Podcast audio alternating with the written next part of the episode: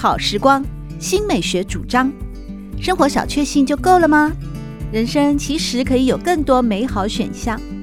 文学奖得主、专栏作家、资深媒体人朱国珍在《真正好时光》节目里与您分享美好生活。让我们打开心灵的扉页，享受真正好时光。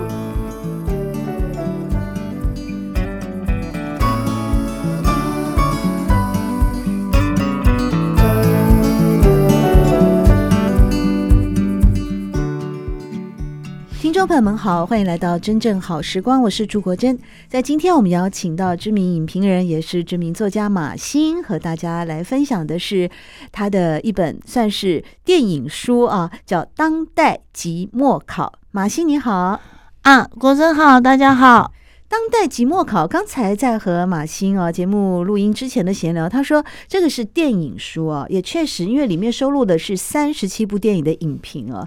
那是怎么会想到？写这本书呢？或者我这样问好了，你当初是怎么开始写影评的啊？因为其实我那时候在 GQ，呃，就之前都在做编辑，然后我那时候也觉得编辑没什么不好，就一直当。后来发现那个媒体业出现巨变，然后大家都要变小编的时候，我怎么想我都不是小编体质。小编跟编辑到底有什么不同啊？小编其实比较像是，哎，一两句话要抓到。那个网络搜寻关键字，然后或者是说，呃，比方说一部电影，你要归纳出五个重点。那问题是我这个人 就是觉得一个作品哦，你归纳五个重点，感觉有点我自己啦，就觉得有点简单粗暴啊。嗯，可是当然这个时代我不能抗拒啊，他就是这个这样的滚轮。然后于是我就后来毅然决然就离职了。对。然后毅然决然离职，我当然想要后路啊。就是之前在离职的前一个月，我就在想我该怎么活下去，怎么接稿，怎么样以文字为生，然后之后再发展。对，嗯，那就选择影评吗？还是你本来就喜欢看电影？我本来就喜欢看电影，可是有一个触发点，是因为我那时候看了诺兰的《黑暗骑士》。嗯。然后里面不是有一个非常有名的怪那个反派叫小丑，嗯，然后我看完以后不知道为什么，就是有一个非常强大的他的他对我的后坐力很强。一方面当然演员演的非常好，而二方面他对于这个世世界的悲伤跟愤怒很强烈。他没有那么他对世世界有爱，要不然他就不会去证明说那个船上的人会不会去放弃其他人。然后我就在想，这个反派其实是非常有血肉的。然后后来我发现说，其实没有什么人帮他写专文，就顶多是为了这部电影写。我就后来在想说，是不是我可以帮历届的反派去写他们的专文？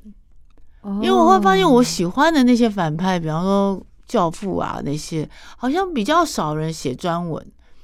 那我就干脆集结了二十六个反派，然后写他们的专文。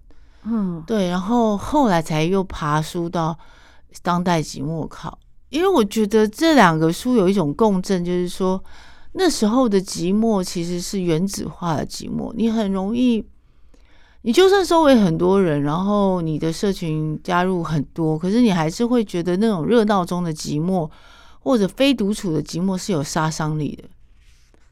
就是你可发现，你可能没有办法安心做自己的时候，或者是你对这个社会有质疑的时候，其实这个社会不会听到你的声音，因为他们太多声音了，众声喧哗的时候，寂寞其实很响亮，可那只有在你的体内响亮。嗯，所以我后来发现，说这一本写完反派以后，我就会很想写所谓的寂寞到底是什么？寂寞跟孤独有什么不一样吗？孤独是至少它有一个部分是享受的。就是比方说，你像是去钓鱼，或者是像去你在露营的时候，好好的做一顿热的东西给自己吃，然后听到风的声音，这样。可是寂寂寞这件事情，是你走在都市，尤其是都市，或者是你走在一个繁华的社交圈，尤其是我觉得那种名利场的社交圈，其实更寂寞。你就觉得。哎，到底我有什么东西是就像灰姑娘的姐姐一样？你到底有，你一定会有一个东西是你好像你塞不进去那个社社会规定的那个鞋子的尺寸。那那个被割掉的东西，它永远都还会是痛的，你还会有记忆的痛点。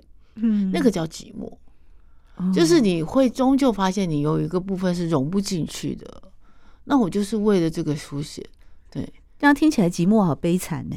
寂寞不悲惨，因为寂寞它是一个普世性的东西。嗯，因为因为其实比方说它里面有一些像云端情人这种东西，就是云端情人是部电影啦。我们以后其实也是一个东西吗？AI 它其实会进化到你会发现，其实那个并不难，它就会投射出来一个角色人设，可以很完整。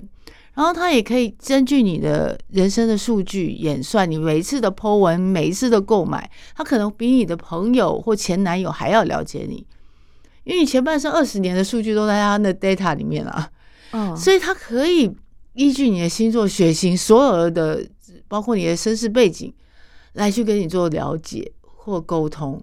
你会一开始的时候会突然觉得你的身心被释放、被了解了。其实那是一个很有杀伤力、诱人的商品，而且它的技术并不难，但是它没有温度啊，它只是聊天的工具啊。哦、呃，这个世界上面，其实我已经发现，大家其实在开放关系上面，其实是已经 o 蛮 open 的了。因为我后来又又经过了很多 data 数据跟 填调，因为我很很喜欢跟年轻人聊天，嗯，尤其去酒吧的时候。那些酒吧并不是大家认为就是那种哦什么什么的，没有，他们都很多是上班族下来喝两杯，所以我聊一聊，发现说其实大家开始这两年对开放性性关系跟很多事情是开放了，因为其实婚姻没有办法解决事情太多了，或者是说现在的分手也太容易了，嗯、以至于他们可以用别的形式去去灵魂是灵魂的满足。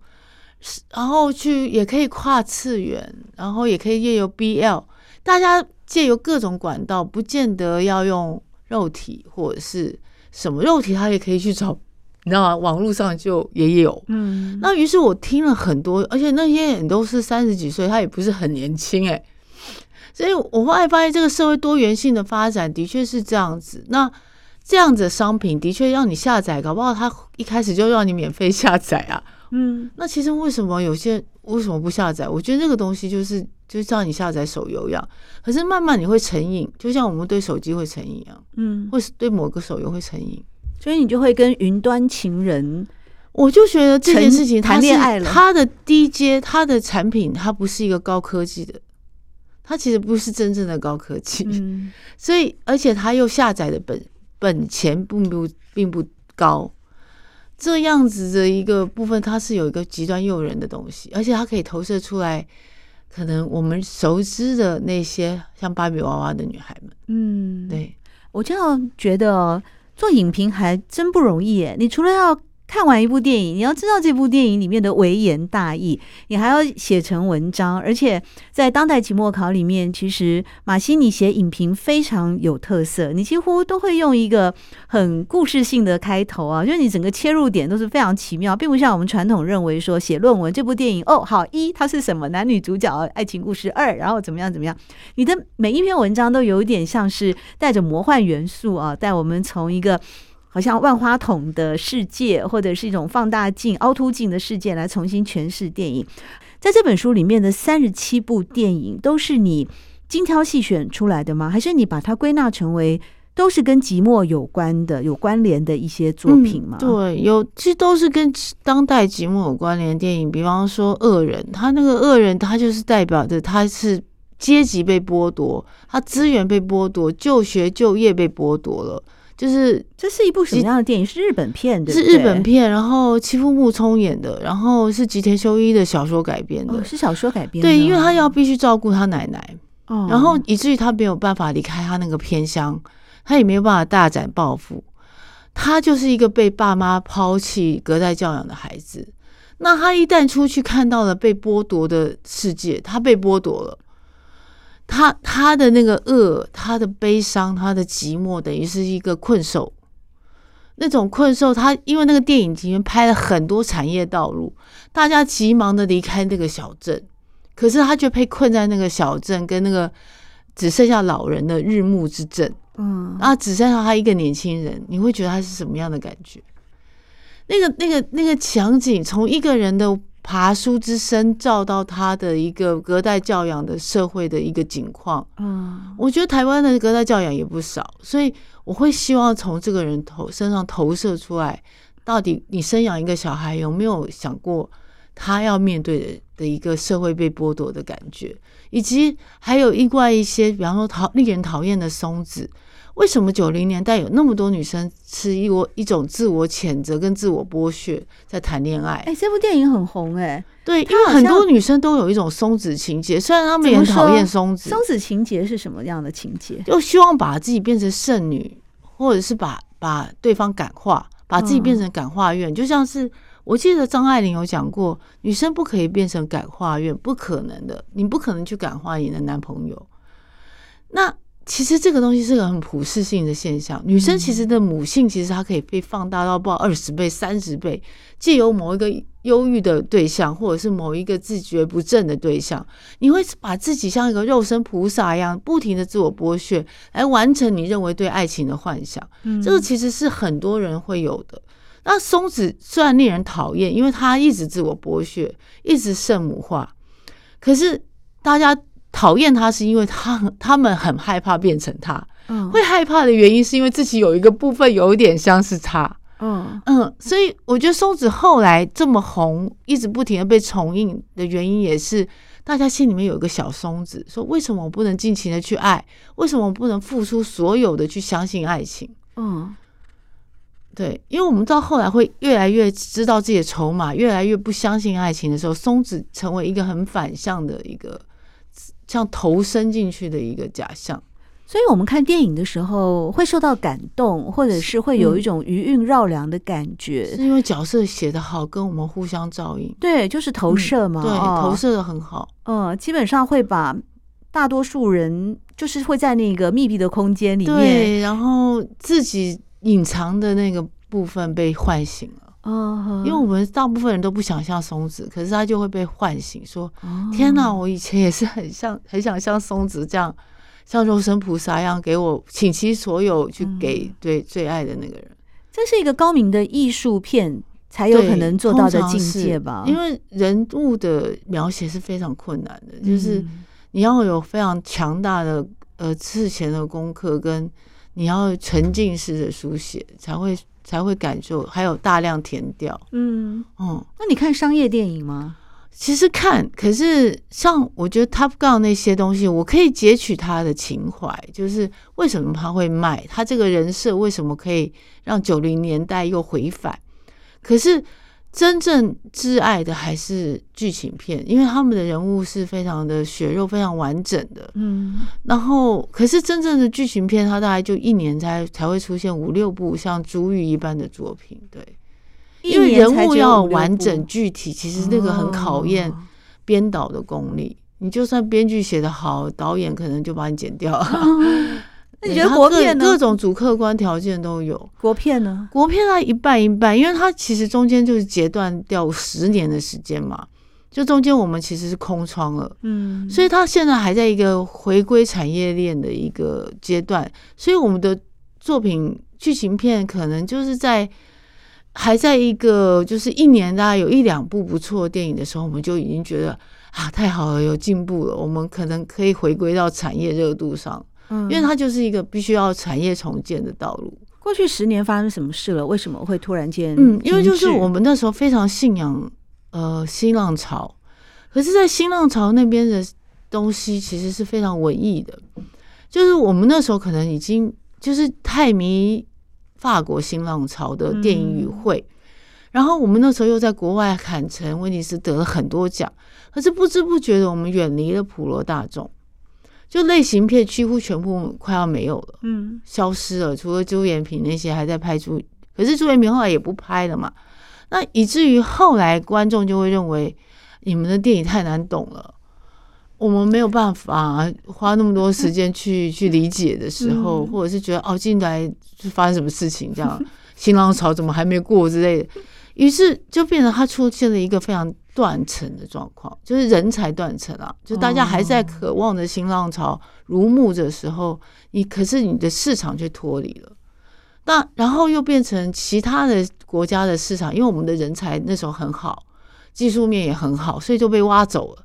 曾经有一度是最近他们才回来，因为有这边才有，现在最近才有比较合理的酬劳。嗯，对，还有一些政府的补助嘛。对，就变成这都是都是一个环节，就是你必须每个环节都扣的很准，才会成为产业。是，所以就是那十年就是一个失落的十年。你在最近出版的散文集《看似很美，其实是坏掉的》那本书里面，你其实有提到不少的华语片时期的女明星，哎，像是陆小芬。嗯因为陆小芬那时候刚好因为本日公休回归，然后我记得陆小芬在我的中学时候是大人一听到就会觉得，好像以前我们那种古小时候的那个有一些小说不是会说啊，那个村庄里面怎么会出现这种女人之类的，你知道吗？然后就会细细碎碎的在数念她，因为她开放嘛，对，她的她非常异类成名作。可是问题是她的影像不知道为什么。长大以后，我还在伸直脑袋，尤其是他那种上上海社会档案的时候，嗯、一刀戳进自己的胸部的时候，然后不停的有大量的猎奇杂志去猎奇他、意淫他，然后可是他感觉上他完全无畏于那时候的闺秀风气。嗯、我们那时候其实还是一种心里在裹小脚的风气，嗯、就我们要像一个很温柔的。是大体的，因为三厅的电影就是这样嘛，琼瑶电影也是这样，我们都是要含蓄、忍辱负重、忍辱负重，然后又要听婆婆，啊、要顾忌一大堆事情，温良恭俭。然后只有他杀出一条血路，可是又被大家嘲弄。嗯、可是我觉得他的就他很像大地之母，就是我们从来把女生当成一朵兰花，可是没有想过女生其实常常被当成大地之母。其实大大部分的男生其实都在依恋着这个大地之母，嗯，认为女生是母亲，也是女友，也是情人的多层想象。可是只有陆小芬敢演出所谓的真实。我们女生其实有一个部分真实是是被这个社会可能有点相形吃亏的一个大地之母，因为栽种也是我们被被。呃，被承担的也是我们养儿育女，养儿育女也是女性，长照有可能也是我们。因为我后来在医院里面陪病的时候，发现多半都是女生在帮忙。对，那时候我发现说，其实大地之母才是我们女生的另外一个很写实的真相。嗯，大部分的女生到后来没有办法成为一朵兰花的，即便少女的时候很弹了一首雅马哈的那个，就是想上雅马哈班也是一样。他。不小芬某一个程度上面是揭穿了一个真相，只是我们那时候女生甚至还不愿意去承认他。对，所以她就是一个非常特别的一个我们台湾少数能够表现出真实样貌的女生。以前都要表现出男生可以允许的女生，嗯，就觉得我那我那个时候对那个时候的女生群像有一种啊，到底要伤春悲秋到什么时候呢？到底要当家庭的受害者？被十字架到什么时候呢？这样子，嗯，终于出来一个这样子真实的女生。而陆小芬后来也凭借她的演技，后来得到了金马奖的。就是她《刻图秋恨》那些都演得非常好。她其实能动能静，她的静的戏里面，她的那个眼神，她失去了希望的那个光芒，其实她都细节演得很好。只是我那时候非常惊讶的是，观众还在。就是除了哦，其实都金马奖的肯定外，观众的记忆还停留在他的猎奇阶段，所以其实我觉得大家对于女生的艳星的包袱，对，对于女生其实不宽容度并不好。对啊，阿诺·施瓦辛格都可以当加州州长了，对，对，对，男生可以一直的转型，可是女生永也很难撕掉那个标签。就是我，就是其实我们女生一定要。一定要借由陆小芬这样子的一个一个女明星来撕掉那个标签，就是说明明就已经当了影后了，明明日本就已经看到她的演技了，嗯，我们还在那里贴艳星，就代表其实我们还活在井底里面，还是不肯，还在压抑女性的成长。嗯嗯，对，我那时候就会觉得说拼一定拼了老命要写陆小芬哦，原来是这个原因，嗯、所以她这次她是一个非刻板的女星，对，她这次重新复出，你觉得给她的评价如何？她就是一个呃非常的泥土气的人，她就是一个接地气的女性。嗯、我们后来都会希望，就是也是和就是孤为那些很卖座，都是合乎男生渴望的，或者他妈妈被。背负着这么苦的生活的那种形象，嗯、外遇了也不追究，然后然后养大小孩，当然固然很伟大，可是他还是回归了那个魏约翰时代的的那个样子。那我不希望八零年代的魅影啊，其实文文学电影还是要除魅，就是要去去魔化，嗯，不要把女生要去。去变成一个魔化的一个圣女形象，其实圣女形象也是一种魔化。我们对，我觉得这一一方面也是传播功能的重要性。对，很莫名，不管大家被被被一定要被塑造成这样。对啊，有时候媒体的社会责任也在这边啊。不管你是透过影视作品啊、小说的传播啊，嗯、或者是呃电视、电影串流平台啊所提供的各种的。嗯，流通式的这种传播嘛，呃呃，影像短片啊，长或短，对，对，我觉得社会责任这个事情，其实就是就是某种就是一种除魅。可是现在大家往往就是会以嗯吸金啊、浏览量啊作为前提的时候，盖过人的本质。我们好不容易，其实女生好像走到这一步了，好像可以稍微自由，然后声量大一点了。可是因为流量又把我们拉回去了，就是某一些动作知道流量会很好，某一些脸的表情拍法，可是那都是非常制式的女生样貌，对啊，都是男性的视角。那种流量有的时候也是一些比较回返，又是回返过去的感觉。对对对，因为它里面传达的某种意识形态嘛，对，就是我要你喜欢我。之类的，对，可是那个可蛮可怕的，就是又回到以前了，又回到八零年代，好像我们没有进步一样。所以你在那个看似很美，其实是坏掉的里面，也针对网络现象也提过类似的嘛？啊、美图秀秀，美图秀秀，后来大家所有的都一样嘛，连姿势都一样嘛，背景也一样，然后家里面的成色也差不多。你。你后面一定有个书桌啊、书柜啊，然后前面一定有 餐盘嘛，漂亮的餐盘。我记我记得你好像这样描述啊，要不要美丽的饮料这样子啊？对，我记得你这样描述，你就是说好像脸书其实已经是一条急流了，然后 IG 就更快，像瀑布，就是太快在这些哦，视像视讯就被淘汰。嗯，你无法深思影像语汇。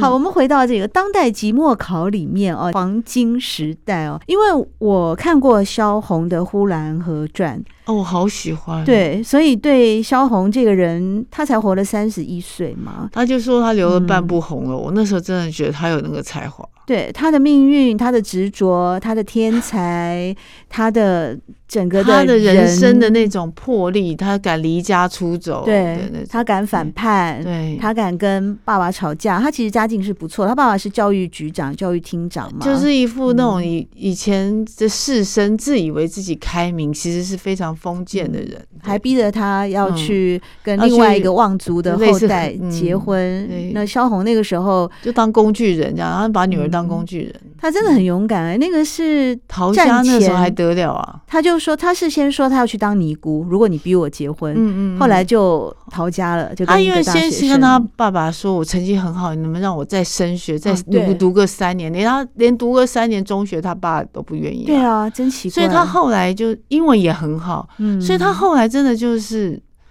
呃离开那个镇以后一无所有，可是他都愿意承担这样子的。那个背后半生，嗯，只是为了有一个屋檐可以写作，有个书桌可以写作。那时候非常震撼我的少女时代，就是一个人为了写作可以牺牲掉那么多，只是为了一个书桌。我、那时候超超级的，这是电影里面的还是？因为他比张爱玲的牺牲还多。对啊，对啊。还是这是那个导演给他的诠释，还是根据他的传记里面的？哦，其实许鞍华本身好像也对，好像他有说过，他也是他的读者。哦，许鞍华其实也很喜欢明初的这几个破大破大立的作女作者。嗯，然后所以以至于他拍萧红的时候特别认真，参考了非常多的文献，包括那时代。呃，鲁迅啊，丁玲啊，那些非常有名的新崛起的他们的生文艺圈生态，嗯，其实萧红在里面还是个异类，就是他，你那时候大家都要摆出一副文青姿态 或者是革命姿态，可是萧红只专注于写作，对，这是。这个东西其实是很感人的，就是我这一生一一生磨一剑，他们已经不是十年磨一剑，他是一生为了磨一剑，那这个精神超越了职人精神，我其实那时候。每次看到萧红的东西，我都会非常感动她的生命力，嗯就是她不是为了被别人看到，她是真正的在立志要写作，甚至从从她生命中开出残虐的花，她都愿意。是，然后就一直不停的依得要依附男性，她才能够写作。可是那时候是为了写作。在抗日战争的那段期间，其实大部分的作家都会写一些社会意识的对主题的作品嘛。就他深觉文学，深觉人性，而且他写的是他的老家，嗯、东北老家呼兰河传。对，他在那里面写的就是乡土人情，写故事，嗯，还有女生那里的小镇里面没有资源的女生的故事。那呼兰河传，你还记得小团圆媳妇那那个？我真是超。那时候很震撼，因为你二十世纪生长的女生没有想过童养媳，因为我们知道童养媳，我们也知道她怎么被他们怎么被剥削，可是她是被，她是被一个巫术里面放到滚水里面，为了要去去除他们家祖母的病，嗯，她等于是被当做一个牲畜了。那个那个东西，可是萧红，因为她比比调非常冷静，对，以至于觉得那个在那个镇上几乎是个闲常事。对，连那个受害者都会说：“姐姐，我待会要被煮了。”他们待会就会笑。那时候我整个人就是有一种轰雷，你知道吗？嗯、就是我们今天有一个书桌可以写作这件事情，竟然是这么有力量，对，对，而且可以创造力量，不可思议的事情。对，嗯、而且真的就是我们女生终于挣来的一个力量。这样是，所以在这一篇书评当中啊，一开始呢。马西尼也不会直接告诉大家这部电影《黄金时代》演的是什么内容啊，主角人物是谁？你看马欣的破题是这样子：那些红的、绿的、黄的果实，总在黄昏里异样的芳香。前面落在地上的已经化为沃土，生出小嫩芽，窜出各种小虫来。这些自开自落的花草果实啊，一到春天就都醒过来似的恣意生长着。诶，你写了一大段，其实就是为了要烘托这些意象。这些情境，这些花果草木，后来又被践踏。嗯，对，你其实就是要烘托萧红这个人的生命特质，嗯、对不对？即便开的这么好，即便没有资源，也要漫天的长，最后还是被踩。可是他后来还化成另外一个生命力，就去长出文学的花。然后后来我们后世的人可以看，我觉得很感动的是。你几乎像一个导演在导一部电影，要去寻求第一个呃，第一电影的第一场镜头。我们在小说里面叫破题嘛，你是写影评，嗯、一般我们会认为影评好像就是一个提供资讯的文字，可是你简直把它当做艺术片来拍摄来写。许鞍华导演其实用拍他的时候用了很多滤镜。因为他对萧红是有一种青蓝色的想象，然后偏黄色的想象。嗯，他萧红，你看《呼兰河传》，其实里面很多在写物、写景、写嗯、写那雪，然后写那马像生死场，你就知道那个天地有多残酷，就是天地裂了一个口子，然后人掉下去了。然后大家就说：“哎呀，怎么掉下去不是鸡鸭，是人，好可惜，要不然就可以出来吃了。”那个东西其实，呃，那个也是另外一个中国大陆作家的东西，就是他们的东西是我们认为是惨剧，他们认为那是日常。那个东西其实，在中学时代我看的时候是非常震撼我，就是说怎么样。把文学，因为我后来看马奎斯，他们也都是这样处理。对，我觉得我们，我就后来深切忌讳笔调的滥情。然后我从日本作家那边学会，就是说写景写物，然后再写到人。因为废兹杰罗后来美国的他们的也都是这样写。嗯，这样写的时候，你这个人会突然之间就是映照对照出来这个人的时候，他会他会突然非常的鲜活，就是说。他放会放在那个镇里面，他会放在那个大景幕里面。后来就是我会觉得，呃，因为我小时候我母亲带我是先看文学跟图，跟那些林布兰特的图，然后他会告诉我说：“你看到那个细细边边角角是什么？”他不会告诉我说那个，比方说米勒的晚岛就是晚岛，他会告诉我说：“你看那个婴儿的那个里面画的是什么？”为什么他画的黑黑的？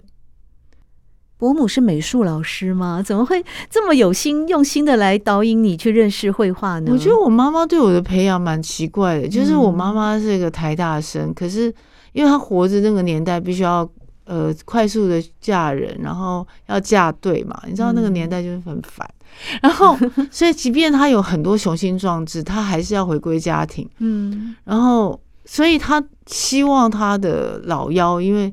我哥哥姐姐其实读书读得很好，嗯、然后我反而是一个，就是我我会分心嘛，我注意力不是很集中的小孩，所以我读书不是很好。他就想说，那就培养他的艺术的品味。哦、然后后来他就带我去那个雅典书局，然后看很多画，然后后来又去了东方书局看很多书。他希望说有一天他女儿可以比他自由。他有刚刚跟我讲。哇，他说从小带你接触晚岛这幅画。他说女人自由自主不容易，可是我希望你起码自由。嗯，就是他不希望我踏入他的后尘，婚姻的那么多的枷锁。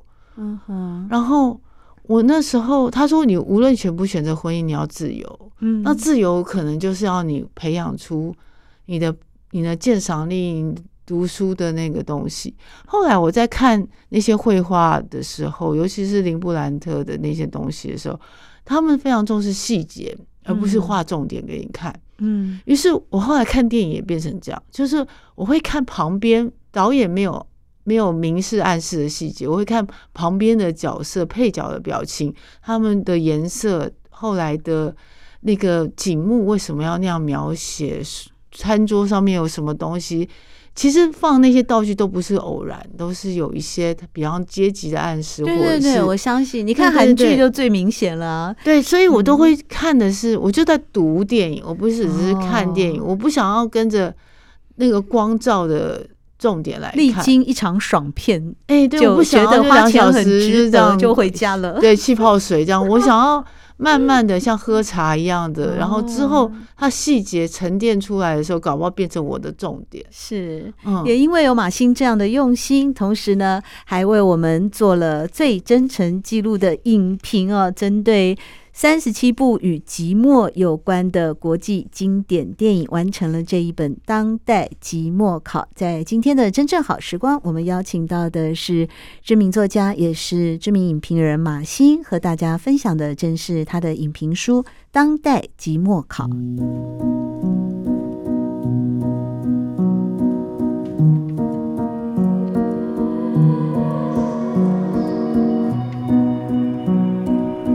好时光，每个星期六早上八点钟到九点钟，在汉声广播电台全国联播网播出。节目在广播频道播出之后，也会上传到汉声广播电台的官网。在官网当中，您可以在经典回放的单元里搜寻“真正好时光”，随时收听到国珍为各位制作的精彩内容。喜欢朱国珍制作主持的《真正好时光》，欢迎您订阅、分享或留言。随时保持互动，一起共享美好生活。